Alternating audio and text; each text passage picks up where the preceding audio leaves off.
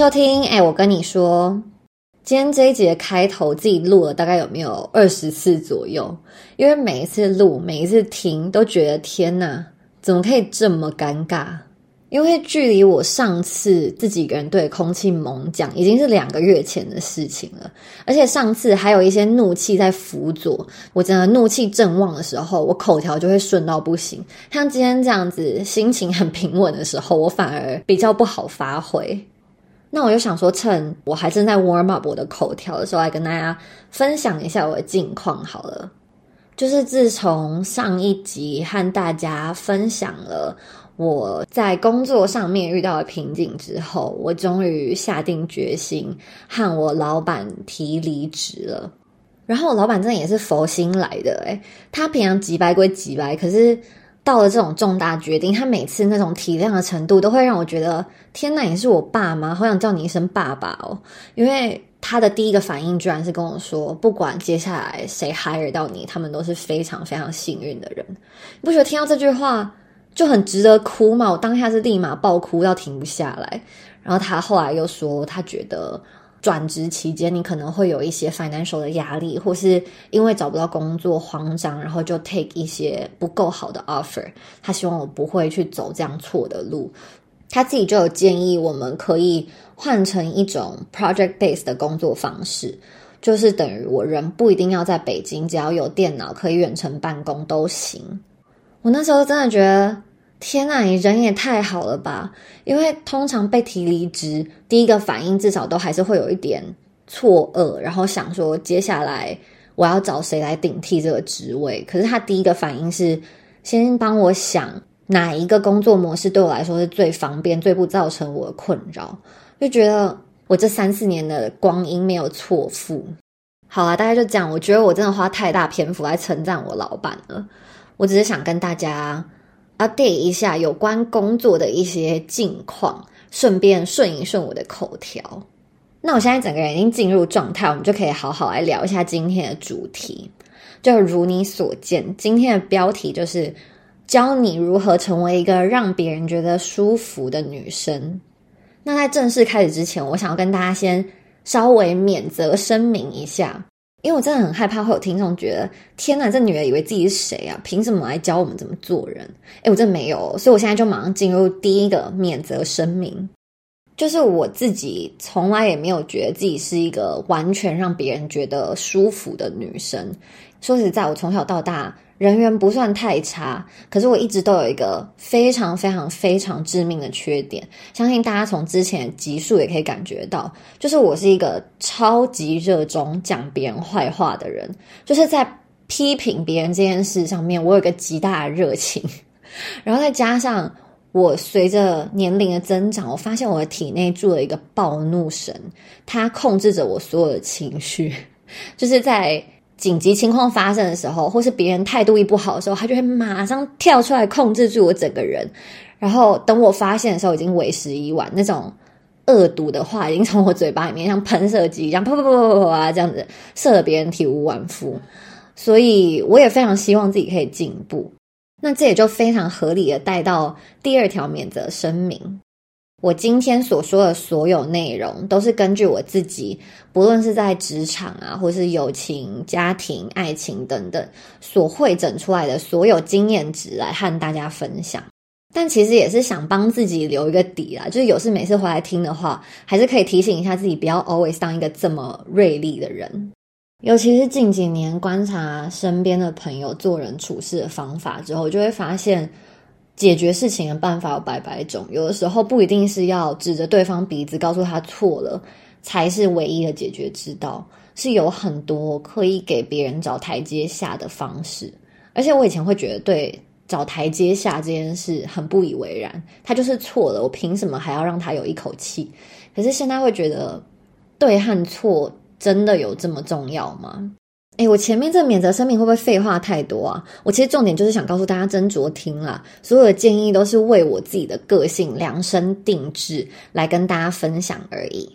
那我自己是有把这些内容分门别类，第一类的话呢，就是一些我觉得在遇到新朋友的时候可以让别人觉得更舒服的小技巧。第一个就是我的好朋友猪传授给我的。他给的 scenario 是，当你在一个大家都不是很熟的饭局里面，尤其是像吃合菜，大家都会有一种啊，你先吃，或是推脱来推脱去这种很尴尬的气氛。如果没有掌握好的话，这种客气的氛围就会延续到这整个饭局。那这时候你就可以当第一个伸出筷子的人，可是你夹的菜不是夹到你自己的碗里面，而是夹到你左右两边的人的碗里面。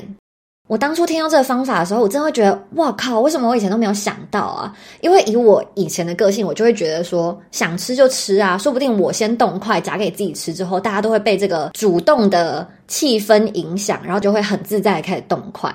可是我没有想到的是，可能饭局上面不是很了解我的人，他们就会觉得这个人的侵略性很强。变成说，这个第一印象已经升值在别人脑中之后，你后期就要花很多时间再去 soften 你自己的人设。但相反的，如果你动筷之后，先服务的是左右两边的人，他不只是给这顿饭一个非常合理的开场，我觉得他也是在间接的告诉大家，你不是一个以自我为中心的人，你会去察言观色，也会去照顾群体里面的其他人。因为我后来仔细回想，就会发现，总会有那一两个朋友是主动先站起来帮忙倒茶倒水的。那这样的人可能不是群体里面说最多话或最耀眼的人，可是他总是那个会让你觉得很安心，跟他相处不会有压力的人。好，那第二点的话，这就是一个我个人一直以来交朋友的习惯。因为我就是一个没什么隐私的人，只要你愿意问，或者是你甚至不用问，我都会滔滔不绝的说出来给你听。可是我后来就会发现，有些人他不是这样，诶他会防范东防范西，他会觉得你问的每一个问题是不是在刺探他的隐私。但说真的，人真的没有那么坏啦。不太熟的朋友，就是要靠这样短时间的聊天，大量的给出自己的资讯，才可以变得更紧密，不是吗？所以在接触新朋友或不熟的人的时候，我经常会丢一些比较偏向私领域的事情，做一个话题的开端。就例如我会说：“哦，下个礼拜我要去找我男朋友，我好期待哦。”大部分的人就会开始很好奇，说：“为什么你要特地去找你男朋友啊？你们是远距离吗？那他不在北京的话，他是在哪里，在做什么？等等等，这样的问题就会辐射出去，就会有更深更广的话题可以聊。”而且同时间，你也不会让别人觉得他在侵犯你的隐私，因为毕竟这把通往你私事的钥匙是你主动给到他们的嘛。而且通常自己的事情 share 到一个段落的时候，你就可以很合理的反问对方说：“哎，那你现在有在 dating 吗？那你喜欢的对象是怎么样类型啊？要不要帮你介绍啊？”然后我自己觉得，当对方愿意开始跟你讨论有关。感情观啊、价值观这类的话题的时候，就代表他是对你有敞开一定的内心，他有在你身边感觉到一定的自在，才愿意去做这样的分享。但我自己是觉得有一个还蛮像废话的重点啦，就是你自己要去认清，在分享这些私人领域的事情的时候，你自己是不是感觉自在的？因为有些人他其实并没有这么习惯去分享。感情的东西，或是嗯家庭背景的状况，你特别要去提的时候，对方反而会觉得啊，这人怎么怪里怪气？我现在到底是要问还是不要问？或是太快就把很内心、很黑暗的那些东西丢出来给大家的时候，就会导致整场有点鸦雀无声。这里面就牵扯到一些很微妙的分寸，很难用言语来表达，所以大家就自行掌握。那下一点呢？就是要定期的想办法出现在对方的生活里，因为你知道，像现在这种上班族的生活，就会很缺乏那种要出去 social 的动力。那这时候，我就会强力推荐大家一个毫不费力，而且基本上你我天天都在做的一件事，就是 be on social media。自己讲的都有点嘴软，我现在就来跟大家说明一下这个原理。就是不管是谁，当他在社群软体上面分享自己的生活，就是某一种程度的求关注嘛。那你想要跟这个人有进一步的发展，或是更多话题聊的话，你就要接住他这个想要求关注的心，然后给他他想要的 attention。这样听起来好像很现实又很复杂，但其实翻译成一个行动就是回复他的 story，就是这么简单而已。做这件事情其实就是让对方知道说你对他的生活是感兴趣的。那同样的，他对你的生活也会开始 pay more attention。因为有时候刚认识的朋友过两三个月没见，你真的很难去把他找出来跟他说：“哎，这礼拜五去吃个饭好不好？”怎么想怎么尴尬。但是如果你是从一个很轻松的角度切入，就是按你的 story 爱心啊，回忆一下你最近养的猫怎么样，然后开始慢慢聊起来之后，堆叠那种熟悉感，再去进而邀对方出来，或是关心对方的生活，就会变得很合情合理，也会让别人觉得比较舒服自在一点。那说到这个，就刚好可以带到下一点，也就是学会和尴尬共存。我觉得我以前是一个没办法和尴尬和平相处的人，我总是会觉得需要找一点话题，或是要让对方觉得我们的相处是有趣的，不要有太多空白的，才会觉得这是一个有效社交。可是现在长大之后，会渐渐发现，可以和不舒适感和平共处是多难到达的境界。因为你看，就像以前。国高中一样，刚开始开学谁都不认识谁，但是经过一个礼拜新生训练，大家二十四小时这样很紧密的相处在一起，刚开始那种不熟悉的感觉，很快就可以被时间稀释掉。那其实同样的道理，对成年人来说也是一样的。只是我原本都会觉得，啊，我现在不是长大，我应该要更可以从容的和不同样的人相处。可是我忘记说，因为随着时间成长。我更知道自己的喜好，所以也更难去接受，也不能说更难去，应该说要花更多的时间和心力去习惯另外一个人跟我不一样的价值观或不一样的生活方式。而且我觉得这种不舒适感不只存在新朋友里面，还有和那种很久没有见面但一直都很好的老朋友身上也会很常见到。因为像我。大部分的时间都不在台湾，所以我只要一有机会可以回家，我的好朋友就会花大量的时间和我相处。那在这个相处当中，我就会看到很多妹妹嘎嘎是我自己可能没有那么喜欢的。哎，我不知道这样讲会不会被他们听到伤心。可是我的重点就是说，我会突然看到某些价值观我们变得很不一样。讲明确一点，就是对一顿饭贵的定义，我们开始变得不一样了，或是对一个。旅行，我们想要走的步调也变得非常不一样。以前的我可能就会觉得烦死了，为什么那么难相处？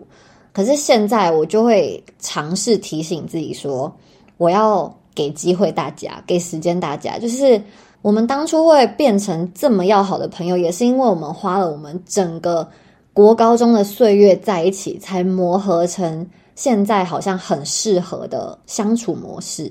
那。经过这么久没见，你会变，我也会变，所以会有这种不适应的感觉，是非常合理、非常正常的。我应该要去接受它，而不是一直抱怨对方怎么变跟我想的不一样。好，我现在讲这么合理，当初那个旅行那一集还不是骂骂咧咧的。啊，算也是有点惭愧，所以我才要录这一集，要提醒自己嘛，对不对？而且这一点就是一个非常自省的。刚刚我觉得前面的好几点都是一个你可以主动出招，让别人感觉舒适。这个的话是有一点算是转念一想，你的心境改变了，可以让你周遭的人也觉得你这个人变得平和，然后好相处很多。那最后一条就是要上心，但不要过度走心。要上心这方面，我是跟一个在北京认识的香港女生学的。她就有一点像穿着 Prada 恶魔里面那个 Emily 助理，就是有一种别人跟她讲一些生平中的琐碎小事情，她都可以记在脑海里面的那种人。所以，就算我们很久没有见，突然约出去吃饭，你也不会害怕没有东西聊，因为他总是可以从你以前提到过的小事情来发问，或是来延伸话题。他有时候琐碎到他会问 Chris，就我男朋友喜欢吃的餐厅，他后来有没有去吃啊？或是你之前有说要订回台湾的机票是几月几号？你后来有订了吗？就这种你根本就不会 expect 平常人记得的小事情，他全部都帮你记得好好的，还跟你 follow up，你就会觉得很难不去喜欢这样的人。因为我本身就是一个超不会记这种琐事的人，所以我就会非常惊讶，世界上居然有一群人，他们居然可以把你随口带过的小事情记在心里面，而且还主动来关心你。而且说到这个，我就要称赞我的室友加好朋友 Vivian，他也是一个超级会记琐事的人。而且他甚至会把我们家曾经发生过的事情记得比我本人还熟。有时候我在跟别人讲的时候，讲的比较夸张，因为我个性就是这样浮夸一点，什么东西都加油添醋。他会纠正我说：“不是，那时候你们可能是去德国，不是去意大利。那时候你爸有来，你妈没有来。”就是他会帮我记这些东西。虽然我不知道是好还是不好啊，可是你就会知道这个人是真的很关心你，你的事情有变成他的事情的那种感觉。那不要过度走心是什么意思呢？就是前面说的这些，把对方的事记得牢牢的，听起来是一件很贴心的事。可有时候你太在意对方，尤其是新交的朋友的感觉，你就会太走心。可能你在约他们好几次出来，他们每次都找理由，你觉得是找理由，但对方其实真的是有事不能来的时候，你就会特别难过，觉得你的付出都是白费。但其实我个人这方面是没有太大困扰啦，因为我本身患有非常严重的失忆症，别人让我不爽啊，什么爽约或是忘记我生日这种事，我就是当下超级暴怒，可是结束之后我就会完全忘得一干二净，诶就想说随便啦，有就有，没有就没有，大概就是这样。以上就是针对新朋友的一些小技巧，那接下来进入下一个。类别就是礼貌类。第一个，我觉得非常爱用的招数就是花式法称赞和谢谢别人。称赞方面的话，我是跟我好朋友朱学的，因为我以前其实不是一个非常喜欢称赞别人的人。虽然我从小到大是在一个充满爱和鼓励环境下长大的小孩。可是不知道为什么，对于给别人称赞这件事，我就是会浑身不自在。我觉得可能是一直没有找到那种可以很舒适称赞人的方式嘛。我就很怕我讲了之后，别人会觉得我很不真诚，所以我还不如把这个欣赏收在心里面。如果对方感觉得到的话，那就很好；没有的话也没关系。可是。自从上大学，我跟猪这样朝夕相处之后，发现他会很真诚的去称赞我一些没有注意到的点。因为我们以前大学室友关系，然后我也还算蛮爱煮饭的。每次我只要煮东西给猪吃，我自己觉得这句话很好笑。好，对不起，我煮饭给我这个好朋友吃，他都会。很滔滔不绝的称赞诶，他就会说：“哎，你煮的咖喱饭就是爽，不然就是你可不可以今天晚上煮那卤肉饭？我真的很想念你煮的卤肉饭诶，每次都觉得很好吃。就这种东西，你听起来就会觉得，就算我要煮饭很累什么的，你都觉得很甘愿，因为他有把你的这份心意收进去，然后他很愿意去展现他的感谢的时候，你就会很愿意再做更多。”然后加上他还会变相性的称赞，例如称赞一些你的外表上面细微的改变啊，什么，哎，你真的很会拔眉毛，哎，或是，哎，这个涂这个唇色很适合你，哎，诸如此类的小称赞就会很 make your day。而且我现在突然想到，我觉得他有一个也很值得学习的地方，是他很不吝啬于秀出他的爱，或是想念，或是任何很亲密的这种情感，因为。我自己本身家庭是算和乐融融啊，但是如果真的要跟我妈讲什么“妈咪，我好想你”这种话，我真是宫北出嘴耶。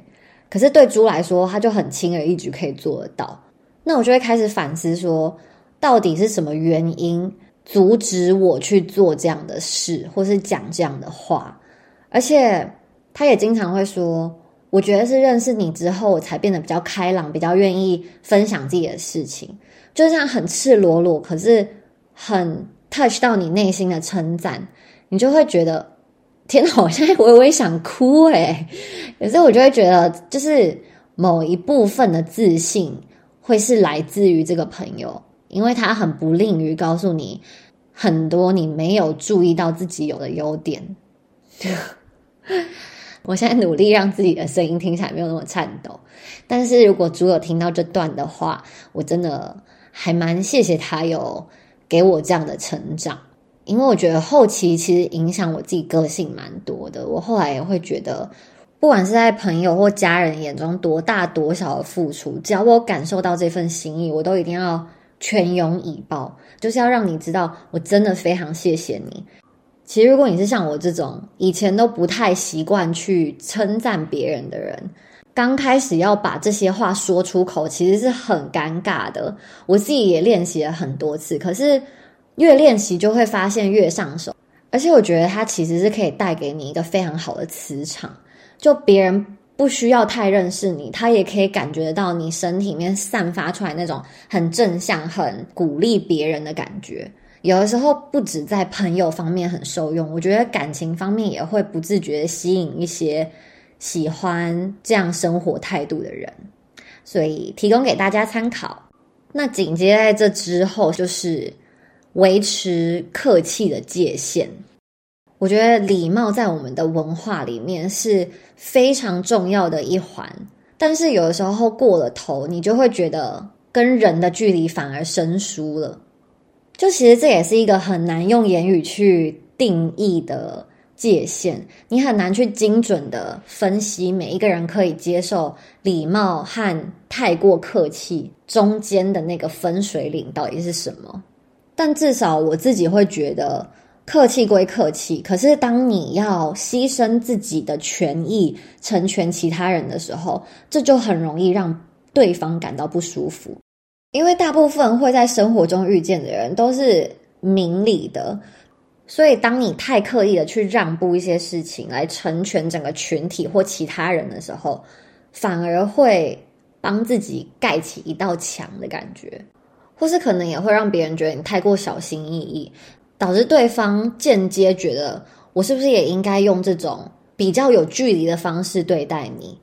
我可以想到比较具体的例子，可能是。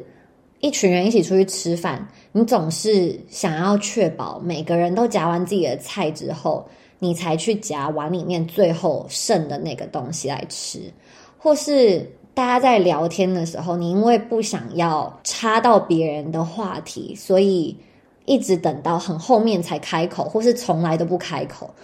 但其实也不排除是因为我这个人话太多，所以比较难体谅害羞或是话少的人内心的一些想法。但我主要就是想要表达，客气不是一个百分之百正面的事，给多了会导致别人觉得疏离，给少了可能会让人觉得你没礼貌。所以这点有讲的人没讲。好，那我们下一条就是不开过分的玩笑。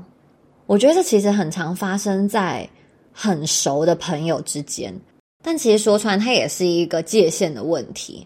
你有时候没有把控好，很容易就翻车过去。我自己就是有一个朋友，他曾经发表过非常疯狂的一番言论，听完我真的是鬼巴都会，但是又不想跟他争。他是说，他觉得自己是一个不在意别人批评他外表的人，所以他觉得他在给别人外表上面做评论是一件非常合理的事情。但这两件事完全不能混为一谈啊！你自己喜欢吃屎，你凭什么觉得别人也要喜欢吃你喂的屎啊？我想表达的是说，有些人他去模糊了那个界限，开一些他觉得自己很幽默，但其实已经刺到对方心里的玩笑，这个时候就会让人觉得你是一个非常不长眼的人，也是一个会想要尽量避开的人，因为你让人家觉得不舒服嘛，所以很自然而然的，别人当然不会想要花时间跟你在一起。而且，其实像这样的言论养成习惯之后，不经大脑是很容易喷出来的。例如说，看到朋友刚剪完头发，你就说：“哦，天呐，短头发真的不适合你，你不是这种可以撑得起有个性发型的人。”或是。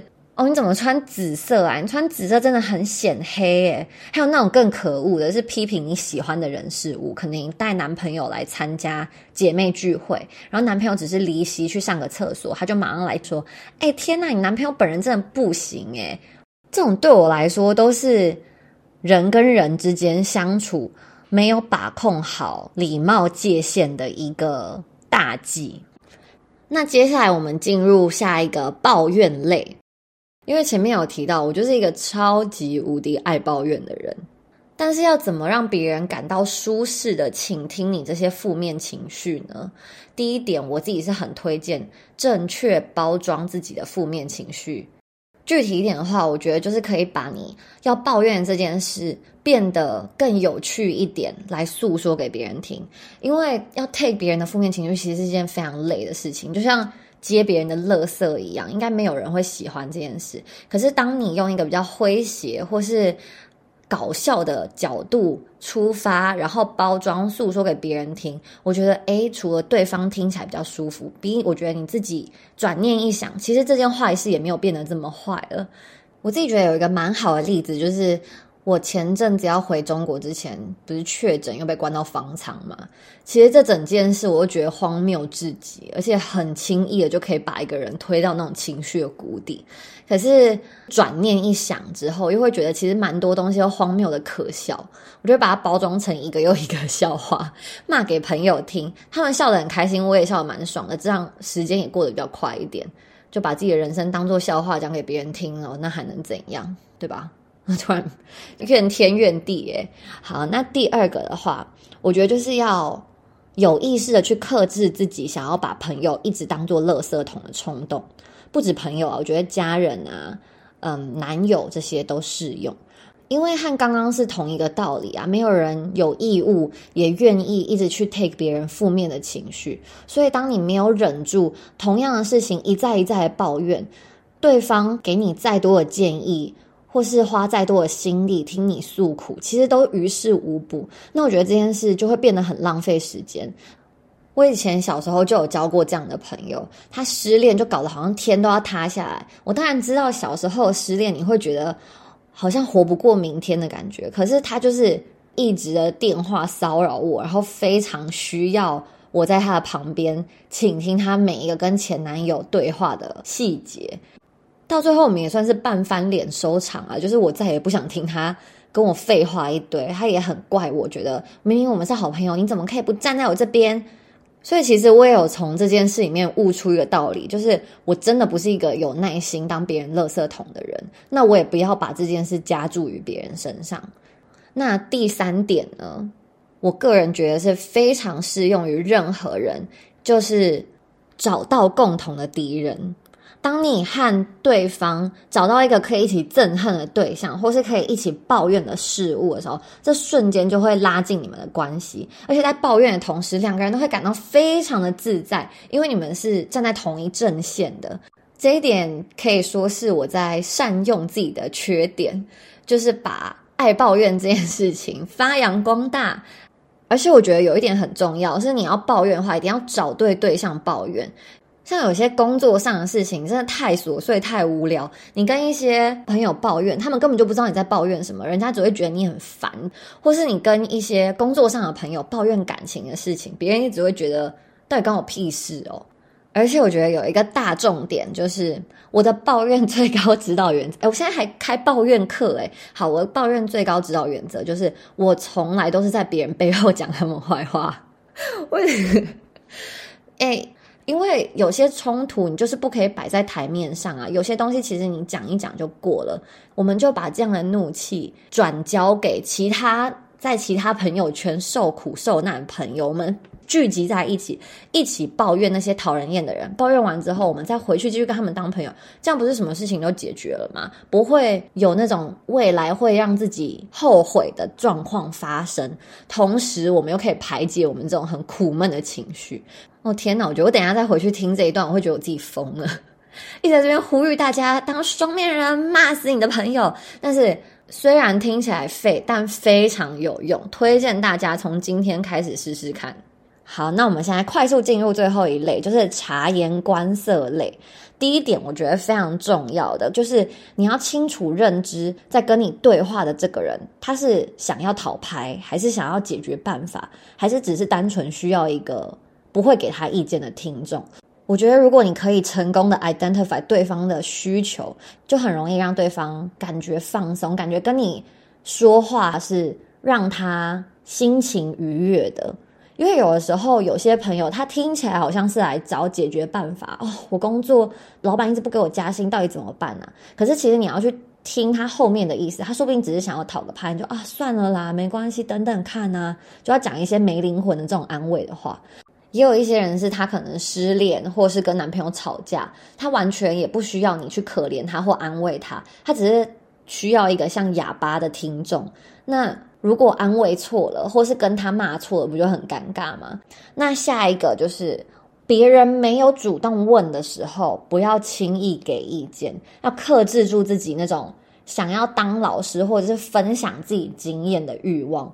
这点就是专门来提醒我自己的。我就是一个非常爱在别人抱怨自己事情的时候，顺便讲自己曾经发生过类似的事。但我知道，当我在抱怨的时候，我并不喜欢别人这么做，所以我最近都会开始提醒自己：你不是主角，在说话的人才是主角。我现在突然想到一个例子，就是我大学是三点五年，所以等于比以前国高中的朋友早了半年毕业。所以我有提早开始半年的工作经验，我就记得那时候其他朋友开始进入职场的时候，都会来讲一些遇到上司啊或同事的事情，然后就滔滔不绝、长篇大论，好像我是什么职场前辈一样，明明就才早半年。我那时候就很像那种，你知道，一批实习生一起去实习，就有。一两个是提前两三天入职的，他们都觉得好像是你学长姐一样教你东教你西。我那时候就是这么讨人厌的人。我是 say my say，我对不起那时候的大家，好吗？我觉得这是真的很容易不小心都会犯啊，所以要一直耳提面命自己。真，请把麦克风甘愿的交给别人，不要再一直讲自己的事情了。然后我也会练习，就是把。话多丢回去，多提问。就别人在叙述自己事情的同时，我尽量不要去插嘴说：“哦，我觉得怎么样？哎，你可以怎么样？”反而是多问一点他的感受，让他有更多发挥的机会。那他就会觉得他是有被听到的。虽然有时候我老实说，我听别人的事情很容易听到放空啊，这点确实是我不好，要改进改进，好吗？好，那今天分享就差不多告一段落。我觉得有一个大重点，是我妈以前经常告诉我，就是“己所不欲，勿施于人”。每一个点这样总结下来，大概就是这个道理。你不喜欢的事情，也不要加注在别人身上；你喜欢的事情，就多让别人也体会到，这样就很容易让自己变成一个让人感觉舒服的女生。也希望今天这样教学类的主题，大家有听的喜欢，那就谢谢大家收听，我们下次见，拜拜。